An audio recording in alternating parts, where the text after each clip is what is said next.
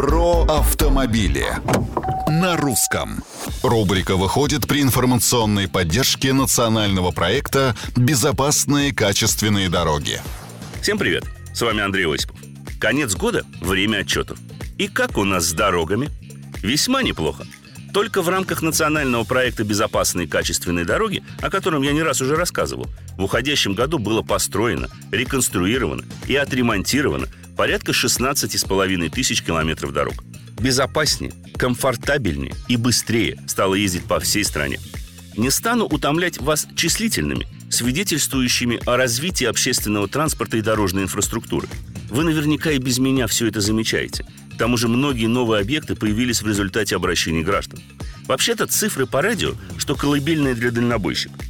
Но все же про 3 миллиона 700 тысяч школьников, принявших участие во Всероссийской онлайн-олимпиаде «Безопасные дороги», скажу. Потому что это означает, что еще почти 4 миллиона будущих водителей и пешеходов уже сейчас неплохо осведомлены о том, как надо вести себя на проезжей части и знают элементарные правила дорожного движения. Доброе дело, согласитесь. А национальный проект «Безопасные качественные дороги» будет продолжен и в новом году, о чем я непременно вам расскажу. Комментарии, мнения предложения приветствуются на страничках Русского радио в социальных сетях. Это был Осипов про автомобили на русском. Рубрика выходит при информационной поддержке национального проекта «Безопасные качественные дороги». Русское радио.